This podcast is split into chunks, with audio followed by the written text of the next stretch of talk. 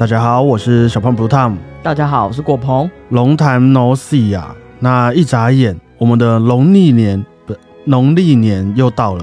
今年呢是我们的青龙年，那在这边也要和各位说一声，祝大家吉龙五春，吉龙好利，吉吉什么？吉龙好利，前面那一个是吉龙五春。哦，就是年年有余这样子。对对对啊，OK，没错啊。就祝各位在今年听音乐的时候呢，都可以有一个浓浓的情感啊。以前都没有也没关系啦，我们可以从今年开始，这个龙柱回逃啊，只要有心，一定都可以改变的哈。怎么样？你我们这个开场你给几分？嗯，八十。我尽力了。那在节目开始之前呢，照惯例的这种每逢佳节，总会有一些朋友依然的。坚守着他们的工作岗位，来为这些返乡过年过节的大家来服务。所以，对我们这种期许自己身为音乐工作者的人来说啊，即便我平常都一直请假，但是在这个过年期间、年节期间，还是希望可以照常录音，和这些朋友们站在一起，体会一下这种生活。这是不是故意的酝酿？呃，也不是，而 就是哎，过年的这种年假就要特别。提起这个干劲，一定要录影这样子。嗯，因此节目开始之前，还是对这些也许没办法好好停下来和家人朋友吃一顿饭的，呃，大哥大姐说一声辛苦了，新年快乐。那我们就开始今天的节目吧。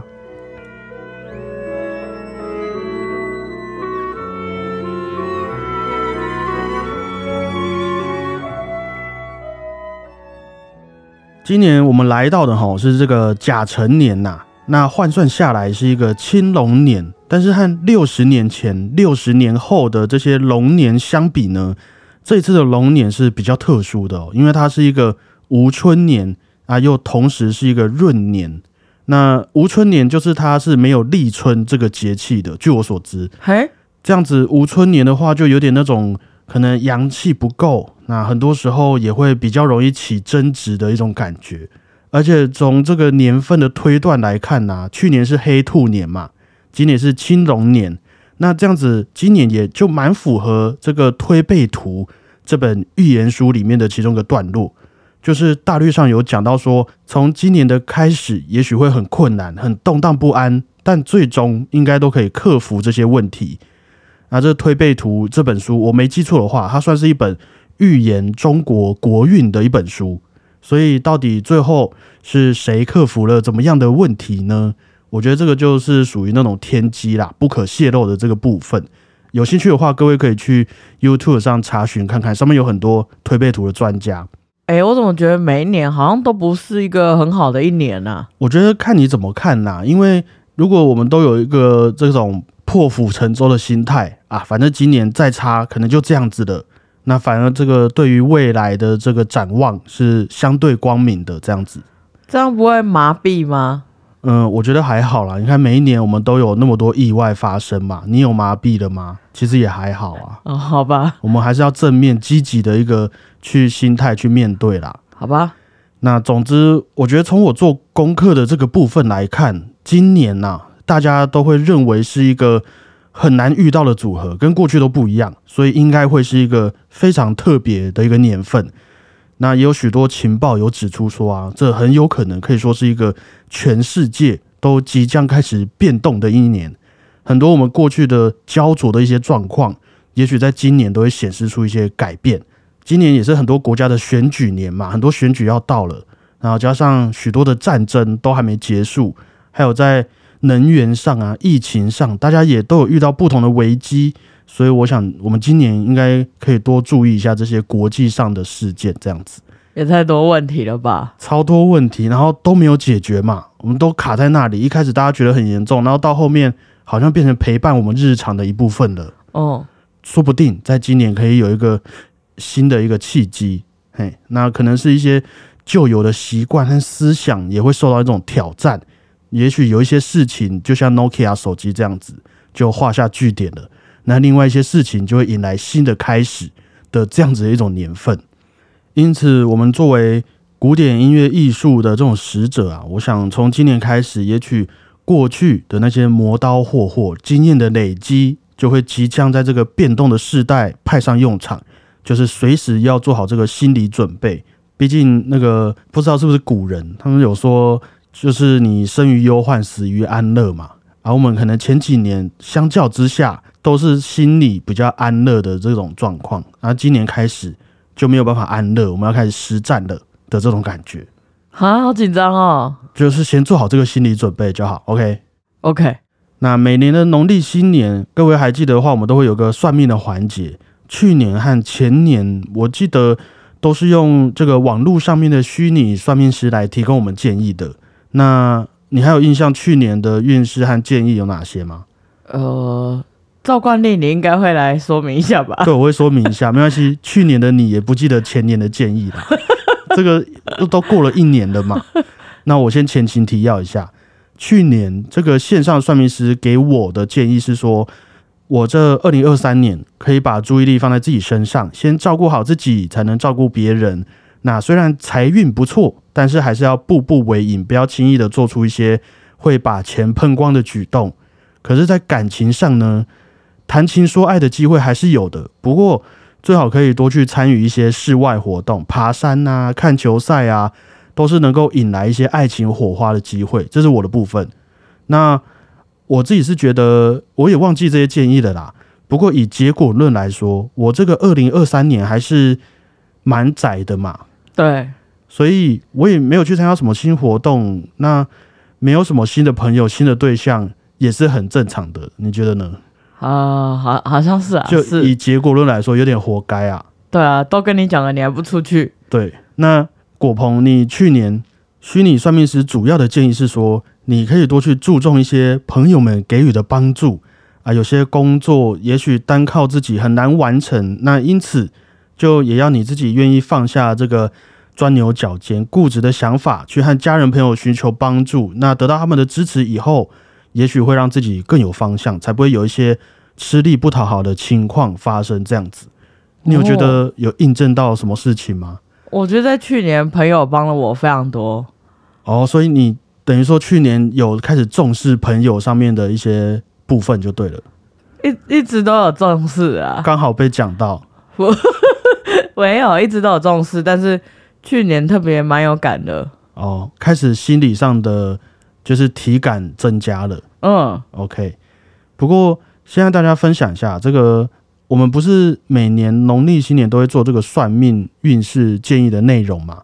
那说真的，也不是说很着迷、很疯魔的去听取建议啦，只是对我来说，因为我们做这种节目也很像是一个把很梦幻的音乐世界，去用一种很理性的、很有逻辑的文字和理论去分享出来的一种工作嘛。哦，但是我们也明明知道科学没有办法解释音乐里面所有的事情，没办法解释我们心里得到的这种抚慰，或是甚至在各个文化里面，他们对音乐的分析也都是不一样的。可是我们还是要借由学习这些音乐理论相关的知识，才能来帮助我们更认识这种扑朔迷离、没有形体的音乐。那对我来说，就很像是有时候你看我们的生活上日常。也是充满了金钱呐、分数这些很现实的东西，但是他们就能代表我们全部的人生吗？就可能顶多也只能解释其中的小部分的结果而已，不然就不会，譬如说有那么多人翻车，或是生活上也不叫不会有那么多意外嘛。因此，偶尔我自己会觉得用一些长线的角度啦，就是来听听看，像是命理啊、星座、塔罗牌这种不同的科学，他们是怎么去。看待这些人生中的事情，也是会感到蛮有意义的。你觉得呢？我觉得我本来也不太算是一个非常相信算命的人，嗯，可是被你的影响，我觉得好像用另外一种方式来看自己的命运也是蛮不错的。好像不会那么焦灼了，不会，就好像有一个契机，有一个锁可以被打开的这种机会。算是吧，也不是说一个理由啦，或是借口。嗯，可是就是用一个不一样的方式来为接下来的生活增加一点乐趣，还不错的感觉。对我是觉得就有点像是突然我们跳脱了，好像从第三者来看我们自己，哦，对啊，很多事情好像就不会那么混浊了的感觉。对啊，嗯，所以啊，我也不知道网络上的虚拟算命师，虽然刚刚这样子讲，那他到底是有没有认真算？啊，主要我们也没有看到他嘛，不知道他的这个道行到底够不够。哦，于是今年哈，我就带着果鹏来到了嘿我们的龙山寺地下的这算命街，来找真正的老师来看看我们彼此的运势。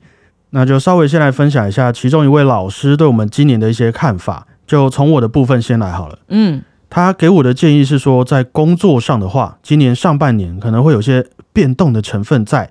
那也许我的内心会觉得很茫然，但是希望我还是可以慢慢来，不要急，务实一点。因为随着我们自己经验的累积和知识的积累，让未来的养分就也可以越来越深厚。那之后的计划也才会越来越有把握。啊，如果说要有直接的帮助的话，我还是需要出去多认识一些人啊，就增广见闻，不要那么窄，才比较会有一个心灵上的转换。毕竟以前我们在音乐圈内，我们认识的人就是那些嘛，所以今年也许可以去认识一些不同行业、不同舒适圈的朋友。那感情上的话呢，诶，我稍微有点这个既期待又怕受伤害。在上半年是蛮有这个桃花的，而且老师也有讲到说，我可能比较适合那种，呃，可能是有个性的对象，不是说到很奇葩那种，只是说你有个性、有自己的特色，但同时也可以给我安全感的那一种人。那总体而言，虽然这个上半年桃花不错，可是还是要有小心的地方，因为我们也毕竟要理解，有些人他们就是我们生命中的过客啦。那要去把感情放在适合的人身上，所以对我来说，也不要过于没有自信，也不要过于付出，就放开心胸去认识大家，会对我是比较有直接的一些帮助。这样子看下来，我自己解读啦，就是对于龙年的期许，应该就是可以把它归类在，反正就先去多出门，多认识别人这样子。没错，我觉得综合，譬如去年的，又或是今年的。又或是我在你身边种种看到一切，好像全世界都在说服你走出门吧。冥冥之中，好像有一股力量驱使我一定要这么做了。对啊，不管是算命给你的建议，或者是你真的日常生活中可能遇到某些事情，都是在劝你走出门吧。好，我一定会强烈的督促我自己。那接下来果鹏的话呢？在工作上，哈，虽然是很循序渐进的，一步一脚印，不过在这个人脉的人际关系上呢，要稍微注意一些。至于是要注意什么，我觉得老师其实没有明说。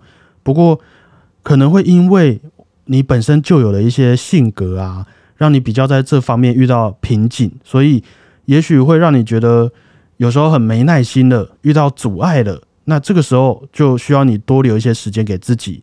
因为冥冥之中，哎，你其实已经走在了你缘分当中的这个道路上了。虽然说也可以偶尔的去接受一些新的元素啊，看看新的世界、新的尝试。不过最重要的，调试好自己的心情，还有你对外的一些情绪，还是你主要的一个方向。那在感情的部分呢，大家应该还记得，呃，去年我们有一集是关于果鹏失恋的单集嘛？那老师也有说到，就也许你在未来可以比较关注那种刚好和适合我的对象有一点相反的感觉，就是一个比较成熟啊，也愿意理解你、体贴你，稍微比较软一点的那一种对象。不过主要呢，还是跟工作一样，我们看缘分呐，就是整体的状况，我们就基于一个不强求，然后也不要放弃的这个原则上，这样子。听起来我很难搞，不管是交朋友还是什么对象上面，我觉得老师讲你的时候讲比较多，可是大部分好像就是有点着重在说你不要太有点无为的这种感觉，我们就顺其自然，不要硬是要去做一些违背命运、硬碰硬的这种这种事情，感觉上是这样。哦，不要太纠结于某些事情吗？之类的哦，就是可能放宽心胸。是你的东西，哎，很自然就会在你身边；不是你的，你也不要就去羡慕，或是不要去贪心这样子。啊，我一直以为我蛮佛系的。哦，我不知道，搞不好老师有抓到你的一些，你知道盲点这样子。哦，好的，那最后我们也有问老师说，因为我们有这个节目嘛，然后呃虽然进度很慢，但是也是很努力的想要创业，所以综合以上，老师给我们的建议是说，我们可以偏向我主外，你主内的一个感觉，你可以担任一些在内部比较踏实的稳重的角色，那我会比较需要向外遇到一些契机来改变我的一个看事情的角度，这样子的方向。这大概是我们今年呢，在龙山寺下面的算命解所得到的一些情报，稍微和各位分享一下。不过刚刚也有说，这只是其中一位老师的看法。那我们其实有去找了三位老师，有看了手相、面相、八字、塔罗牌、紫微斗数那种，花了很多钱。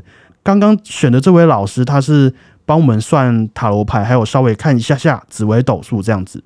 那为什么没有采纳其他老师的建议呢？我觉得可能是，也许当时我们没有问好问题啦，或是说没有理解清楚老师的意见。总之，其他两位老师就给我们一种好像没有那么适合我们的感觉。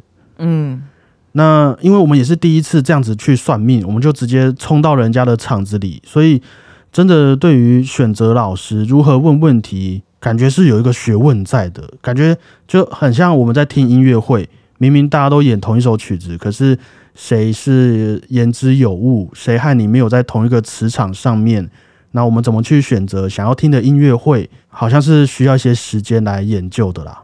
对啊，我觉得应该是我们没有事前做好功课啊。我本来以为说算命就是他们什么都知道啊，我就听你讲就好了。对啊，你进去什么都不用讲，他就哎，等一下。你最近是不是什么什么之类的？对啊，可是好像不是这样。对，好像是我们自己也要有一个方向啦。没错。所以如果今年有顺利的过下去的话，明年我们也会汲取这个教训，然后再去找找看其他面向、其他风格的老师，那再来分享给各位哈。还是掌声鼓励一下给这些老师们。谢谢老师。这样子的信仰啊，或是你说宗教也好，磁场、命盘。这些对我来说一样是很扑朔迷离、没有形体的东西，真的会对我们的生活、我们的人生可以有帮助吗？我觉得各位也可以去打个问号，自己去找找看属于自己的答案。但是在很多啊，这个作曲家的创作过程，虽然说外人或是现代的人们看起来也许很难相信，可是他们都会感受到说自己的灵感啊，自己所擅长的音乐本领，好像。曾经被某一些神圣的气息给引导了，好像我们这些音乐家只是来到人间的一种使者。举个例子，像是韩德尔这位作曲家在创作《弥赛亚》这部神剧的时候，据说有一天他的这个管家打开他的房门，就看到韩德尔在那边哭啊。结果韩德尔就跟他说：“我感我觉得我刚刚看到了天堂，还有我们的上帝，我们的主。其实这部作品不是我写的，我只是根据。”他的意思写出这部作品而已，然后我们可能会听了觉得啊，很这个故事很有趣，interesting 这样。可是不可否认的是，连巴哈、贝多芬、海顿、莫扎特他们这几位老大哥都认为韩德尔是非常厉害的作曲家，是他们的老大哥。而韩德尔自己又觉得上面那一位、天上那一位才是我们的老大哥。后来像是布拉姆斯，据说他也曾经有提到说。他偶尔也会遇见那种只讲求理性、只讲逻辑的那种无神论者作曲家了。那他看了他们的乐谱之后，就觉得这些作品应该很快就被大家忘记，因为这里面没有灵魂、没有灵性，纯粹就是一些单纯的那种大脑产物。他认为这样子的创作方式很难去成为一个经典。还有之前分享过的指挥家卡拉扬，记得他也是会认为说。他自己虽然都被大家说有多厉害多厉害，但是他从来都没有怀疑过自己的能力是来自于可能造物主赋予的。那我也只不过是充分的运用这项礼物来让更多人受益而已。所以，对于这些上帝啊、神啊、神秘力量的说法，在许多的音乐家眼中看来啊，你可以不用信仰他，你可以不用喜欢，可是你不能假装没看见，已经有许多迹象在。证明它的存在了。这个是有点像我们，比如说在台湾说什么附身还是什么吗？嗯，我真的不确定。那你有你有这样的经验过吗？我目前没有。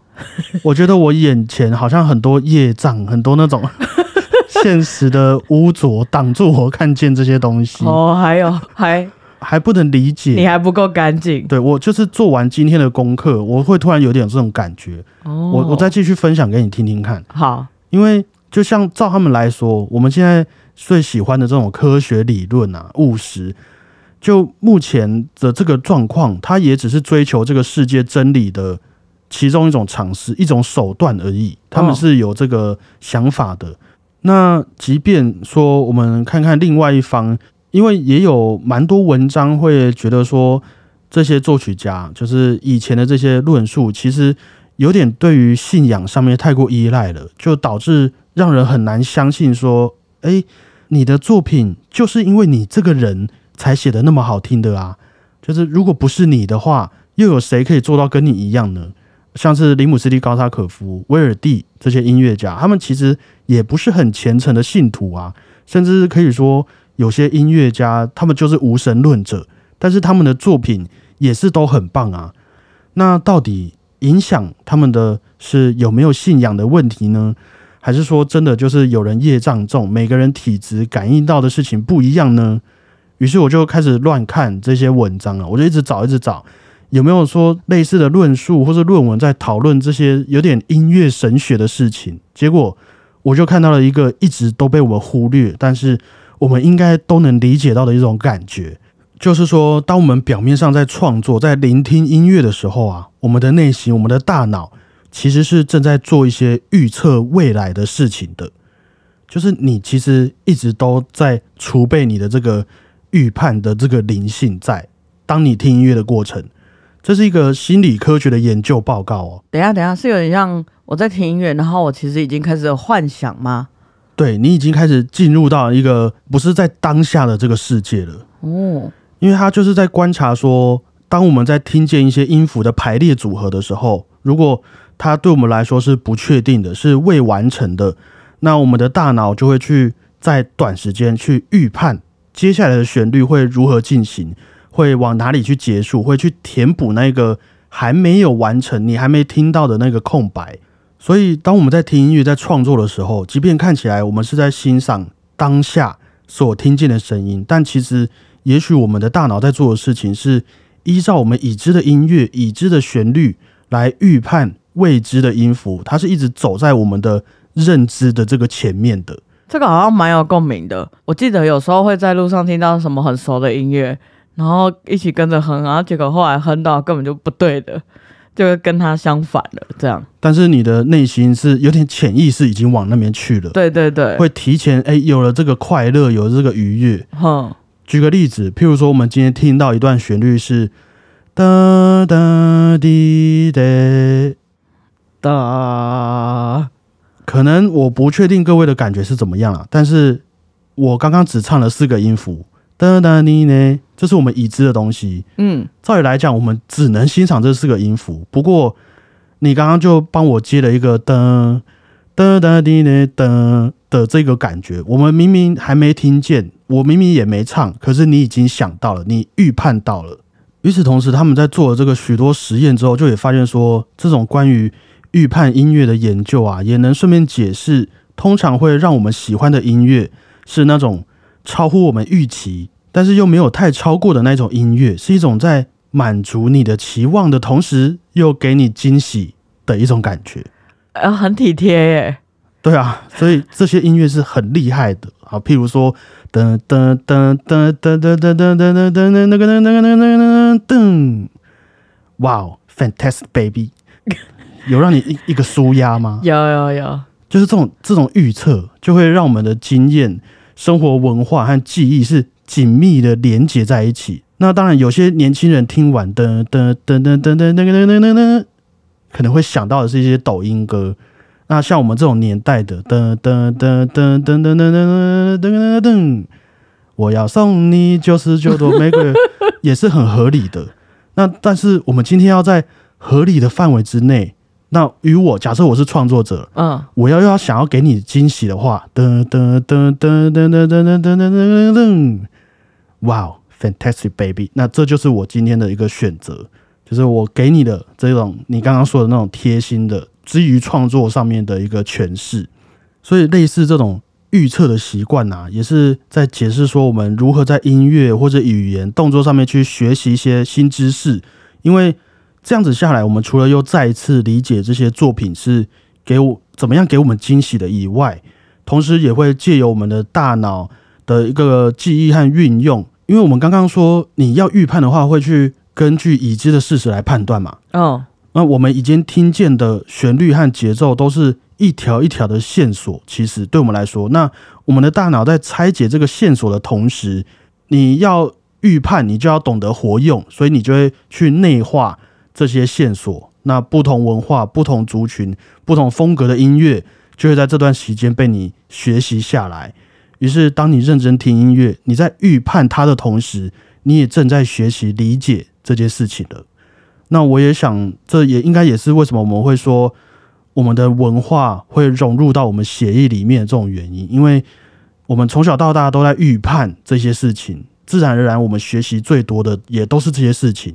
如果说刚刚的哒哒滴滴，要我接着哒哒滴滴写出一首古典音乐作品，或是泰国风、日本风的作品，可能我就要先想一阵子，或是看一下一些理论。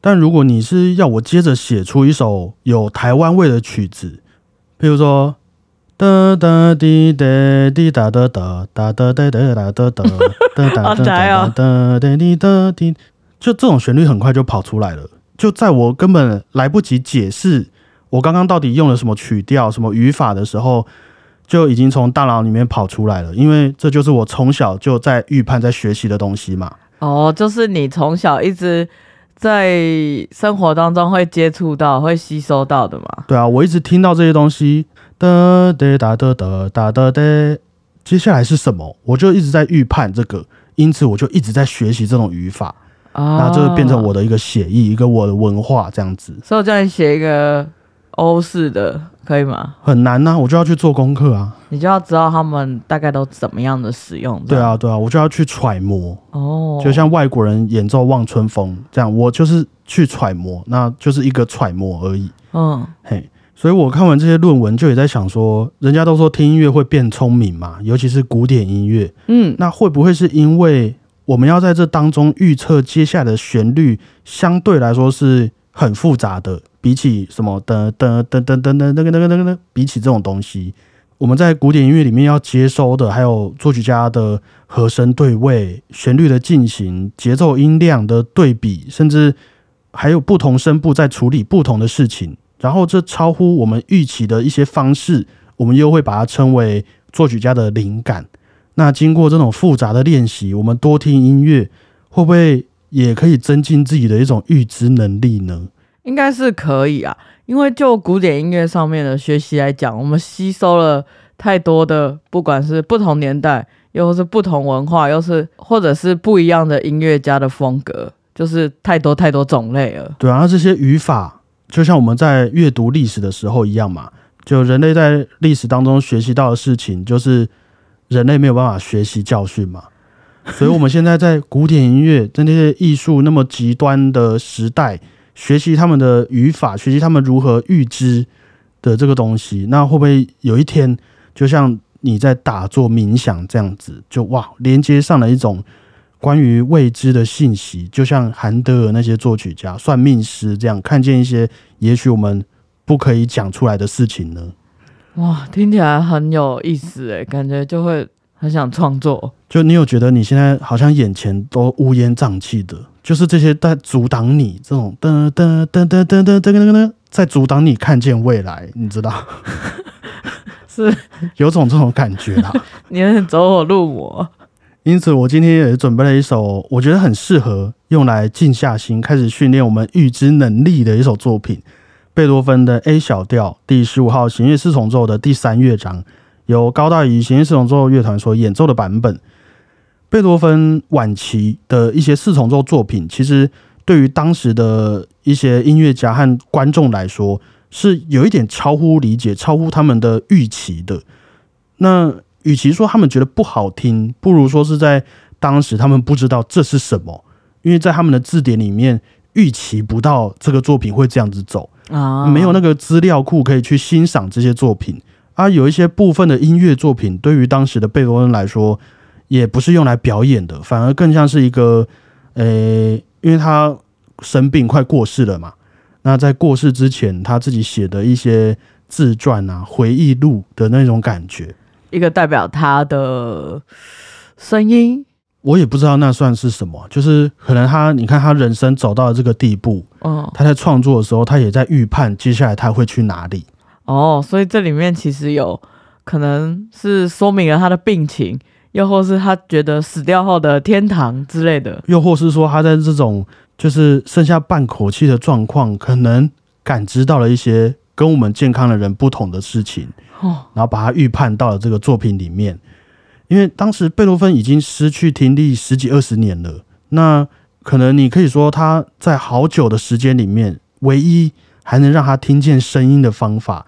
也许就是在这些音乐、这些乐谱看得见的乐谱里面，那他在创作这第十五号弦乐四重奏的时候，也是写到一半，他就产生了一个有点严重的肠胃方面的发炎症，甚至还会偶尔吐出一点血，身体就整个变很虚啊。医生就告诉他不能喝酒，不能喝咖啡，也不能吃一些重口味的东西。后来稍微有一点点好转之后，贝多芬也才开始创作这。第十五号弦乐四重奏的第三乐章，那是一种很虔诚、很感恩的一个圣咏，一种祈祷，就可以想象说，再怎么样坚强厉害的人，也免不了遭受一些苦难，或者是受了很严重的一些伤。那就在我们身体稍微好了一点点，终于你可以吃东西的时候，好不容易吃到了一碗热腾腾的稀饭啊，或是一些热汤，于是，在我们心中就好像只充满了一个。对生命的感谢，一种重获新生的这种感动，我不知道大家有没有陪伴过那种长辈或是病人，就是这会让我想到说，有时候他们的需求或是会让他们开心的事情，其实成本没有很高，对于我们来讲，很多都是我们习以为常的，比如说晒晒太阳好了啦，聊个天啊，吃一碗甜的等等，但是也都可以在他们脸上看见他们真的觉得这件事情很开心的这个样子。那这首第十五号弦乐四重奏的第三乐章，对我来说就有点像是贝多芬，他又生病啊，又听不见，但还是重新体会到生命的美好，充满灵性的乐章。所以他就用了有点像是教会调式那样子，让人听起来比较庄严的音阶，然后和一些比较轻快的旋律做一个交替，来塑造说，呃，可能呐，我我自己想象，可能有一些我们所见以外的事情。也会这样子陪伴着、支持着我们，这样子的一种感觉啊。这个乐章也是蛮长的，十五分钟，因此我觉得用来给大家增加一点灵性，就是不要走火入魔的话，增加一点灵性，感觉是蛮适合的。听完会不会全身毛毛的？不会啊，这是一个 这这是一个充满哇很感恩、很祥和的一个叙述哎。好，只是我们也没有什么亏心事嘛。啊，没错。对啊，你也不要用一些恶意去。把它带入到说你可能有什么目的，我们就是怀抱着感恩，对，这是一个很平和的一个状态。我们可能就经历了一些苦难，干嘛？但是你发现你还是有自己的一个韧性，你发现这其实对你来说也只是一个体验。那那哇，这接下来就是很积极的一些视野了。啊，就是我最终会战胜这一切，或是这一切根本就也只是一个空，就像像是呼吸一样，我就一个。一切都过了，世界又是那么的美好，这样子啊！毕竟我们又已经处在这个即将巨变的青龙年当中嘛，所以适当的从音乐里面汲取一些这种想法、这种法力，也许是可以让我们来更安心的生活的。我觉得于外啊，就是强身健体当然没问题，但是于内，我们也要增强自己的一个底气，来稳住这个二零二四。那要怎么增强这个内力呢？我们就从音乐里面去练习预测未来能力，这样子，以后你听音乐就一直在猜，等一下会，等一下会怎么样？那搞不好就会变得很强，这样子。对啊，搞不好以后他就会猜到，哎，等下要结束了，他就成为第一个拍手的人。对，或是说，真的贝多芬的音乐就就给你这样猜完了，你可能就已经不是你自己了。你就是新时代贝多芬。对，就不好说。我觉得可以，我们可以记着啊，明年去问问看算命师这个想法怎么样。我不知道他们会怎么看待。搞不好算命师反而就给你说：“阿里把我省起来。” 没办法。那最后就也祝福各位在新的一年平平安安、健健康康、修炼顺利。感谢各位，我是小胖不烫。祝福大家开开心心过每一年啊！谢谢大家，我是果干嘛无奈什么？无奈什么？没有了，没有，很难过是不是？没有，没有，没有，就是不管是什么年，我们都要好好的过嘛。对啊，我知道啊。对啊他今年不是好像特别难过的感觉吗？没有啦，其实我就是要告诉大家，即便再怎么难过一年，我们都还是可以顺顺利利的度过。啊，难过也是一年，痛苦也是一年啊，不如我们就开心的过一年这样子。对啊，好，感谢各位，我是小胖不上，谢谢大家，我是果鹏，大家再会。拜拜。